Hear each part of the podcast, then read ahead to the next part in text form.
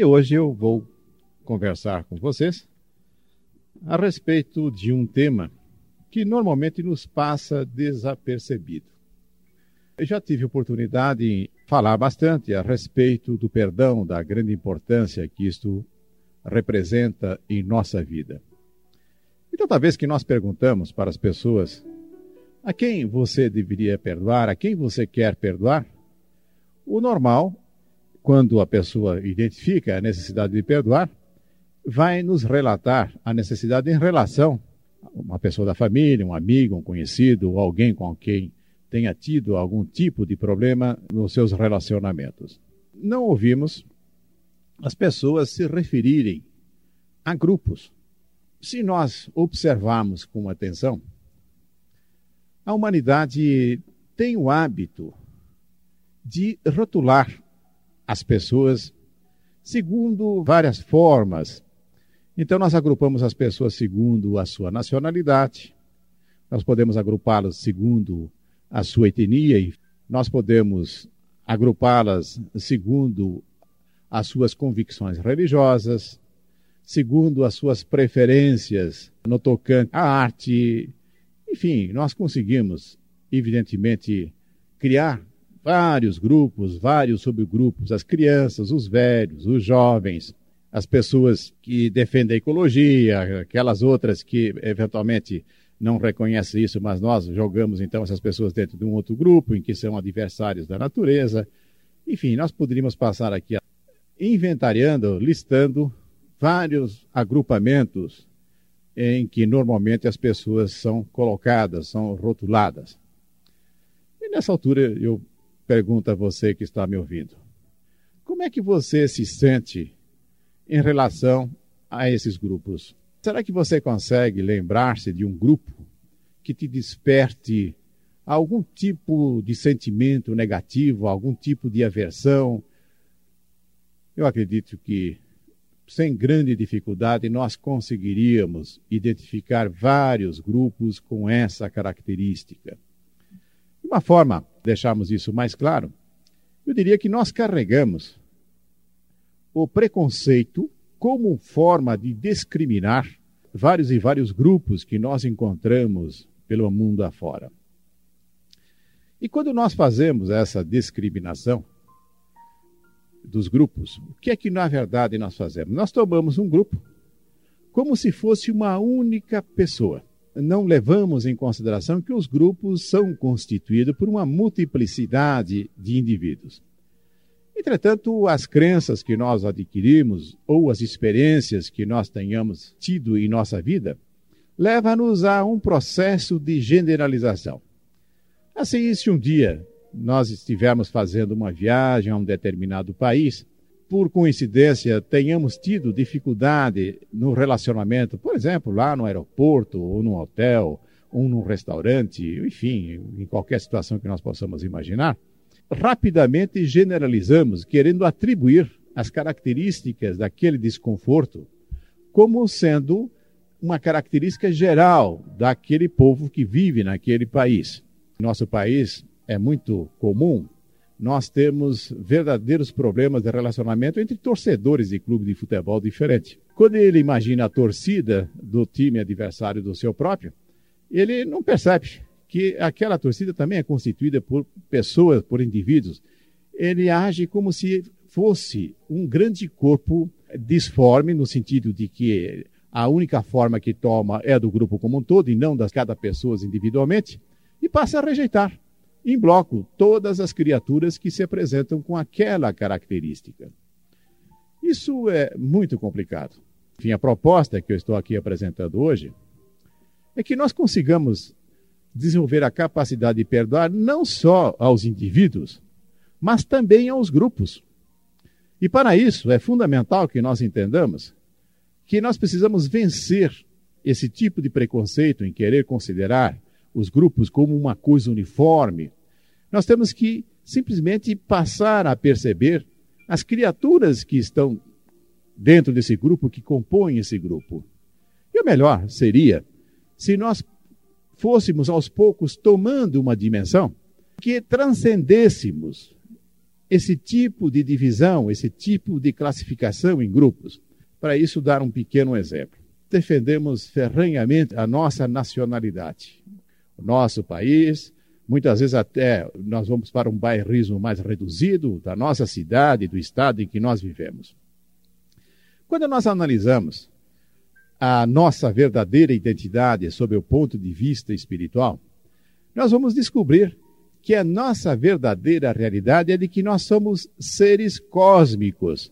Nós não estamos vinculados a uma determinada nação, um determinado bairro, determinada cidade, e tampouco ao próprio planeta, porque a nossa dimensão espiritual nos coloca como seres cósmicos. Isso não quer dizer, evidentemente, que nós não nos sintamos de alguma forma ligados à cidade em que nós vivemos, ao país em que nós estamos. Mas quando nós consideramos a nossa condição cósmica, nós vamos reconhecer isso também nas demais pessoas. E vamos ver razão suficiente para que não encaremos as demais pessoas como criaturas diferentes, como criaturas que se apresentassem verdadeiramente como um extraterreno, como nem estes acabariam se apresentando de uma forma em que nós não identificássemos a todos como sendo seres cósmicos. Isto significa que as criaturas de Deus têm essa dimensão maior. E a consciência disso faz com que nós transcendamos os grupos pequenos, os grandes, e passamos a nos encarar realmente como irmãos. Agora, percebam que nós levamos esta nossa propensão a agrupar as pessoas, a classificá-las, a rotulá-las, para questões de muito pouca importância, eu diria de nenhuma importância. E com isso, nós simplesmente vamos nos colocando em posições antagônicas. Na medida que eu identifico-me com um grupo em particular, eu vou ter razões para não aceitar os demais grupos, porque eu simplesmente vou analisar as características que eu suponho que esse outro grupo seja portador, que não vão coincidir com aquelas que eu estou expressando dentro do meu próprio grupo. Com isto, ao invés de nós caminharmos na direção de uma aproximação do ser humano, nós vamos continuar encontrando razões para nos separarmos, para nos agruparmos segundo os mais diferentes enfoques que nós possamos imaginar.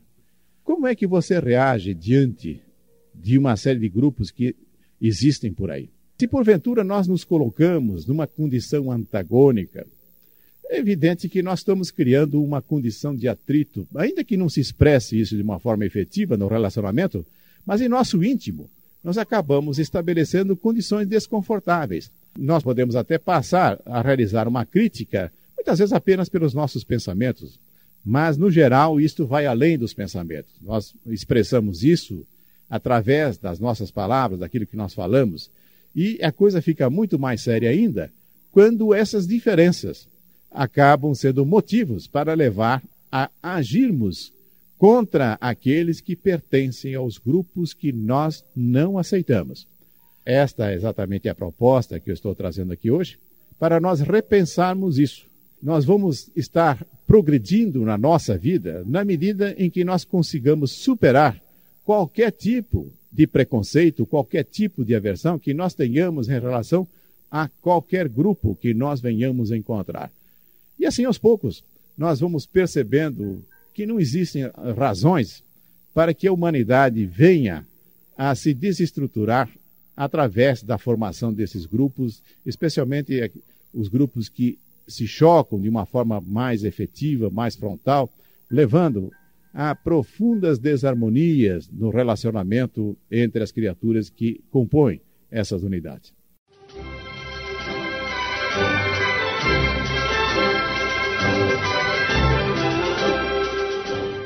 E nós estamos falando aqui hoje a respeito do preconceito que nós temos em relação a vários grupos que nós conseguimos identificar em nossa vida, enfim, na sociedade no mundo como um todo. E os preconceitos que nós temos em relação a esses grupos pode ser alguma coisa leve, uma coisa sutil, mas pode ser também alguma coisa extremamente profunda que nos leve até a uma condição de desenvolvermos verdadeiras tragédias através do ódio que nós cultivamos em nosso íntimo em relação a isso. Nós temos vários eventos que nós podemos encontrar registrados na história da humanidade. Grandes problemas foram causados por determinados grupos em relação a outros, como a produção de, genocídios, enfim, em que um determinado grupo procurou eliminar através do assassinato de uma quantidade muito grande do outro grupo, inclusive procurando muitas vezes eliminar até o próprio grupo. Podemos perguntar, numa situação como essa, como é que nós devemos nos colocar, como é que nós devemos agir. Se nós observarmos também pelos próprios registros históricos, nós percebemos que os grupos que se confrontam dessa maneira acabam realimentando cada vez mais através do ódio esse tipo de desavença, este conflito que parece se revelar interminável. Se nós formos nos reportar aos ensinamentos de expressões que merecem toda a nossa admiração. Vale aqui lembrar, por exemplo, Gandhi, vale lembrar aqui o bispo lá da África do Sul, Desmond Tutu, também o pastor protestante nos Estados Unidos, Luther Martin King. Eles faziam parte de grupos humanos que haviam outros que procuravam criar grandes constrangimentos, inclusive pela própria eliminação física, muitas vezes, das pessoas. Esses vultos sempre insistiram de que o ódio não é uma forma que possa eliminar esse tipo de coisa.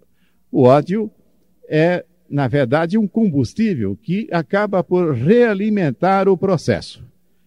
E nós não precisamos pensar muito para verificar as existências de grupos que se combatem ainda hoje na face da Terra, que vêm cultivando exclusivamente o ódio. O que eles têm conseguido é continuar, é prosseguir, criando problemas imensos um para os outros sem a possibilidade de concluir, resolver essas pendências. Então eu diria que a nossa capacidade de perdoar, em que nós entendemos claramente quando se refere a pessoas, a indivíduos em particular, tem também um poder imenso quando se referem a grupos. Através da nossa capacidade de perdoar aos grupos, nós estaremos tendo a capacidade de eliminar qualquer tipo de preconceito que nós tenhamos.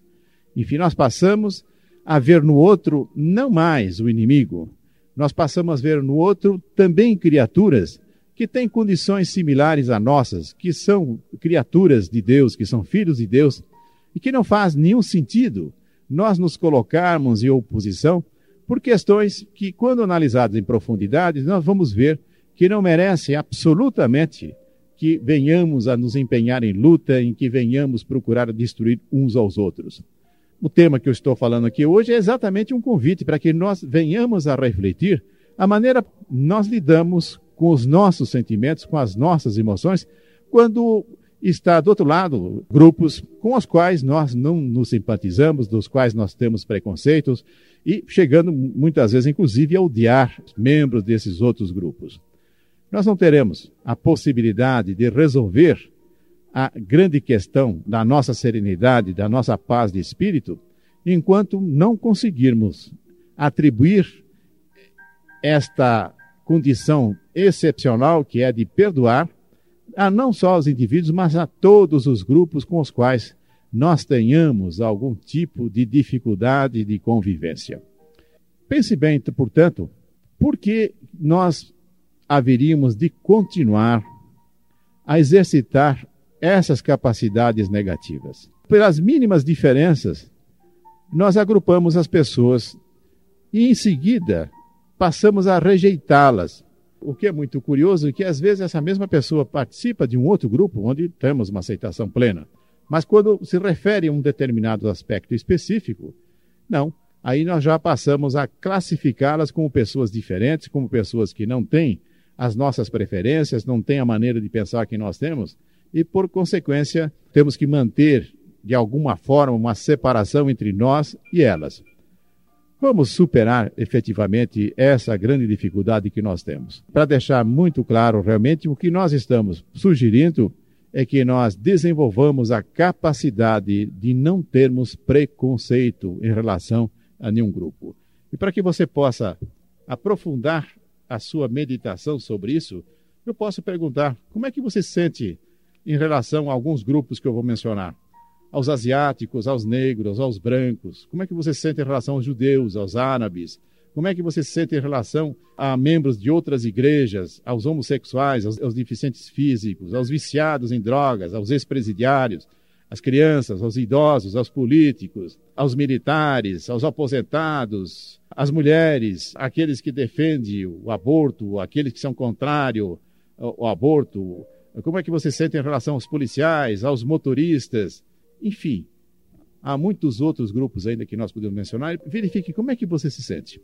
Se há efetivamente uma resposta negativa nesse tipo de sentimento, eu diria: está aí uma excelente oportunidade para você exercitar o perdão, para você exercitar a capacidade de eliminar o preconceito da sua vida. E com isso, nós vamos, sem dúvida nenhuma, estarmos mais próximos de conquistarmos a nossa felicidade.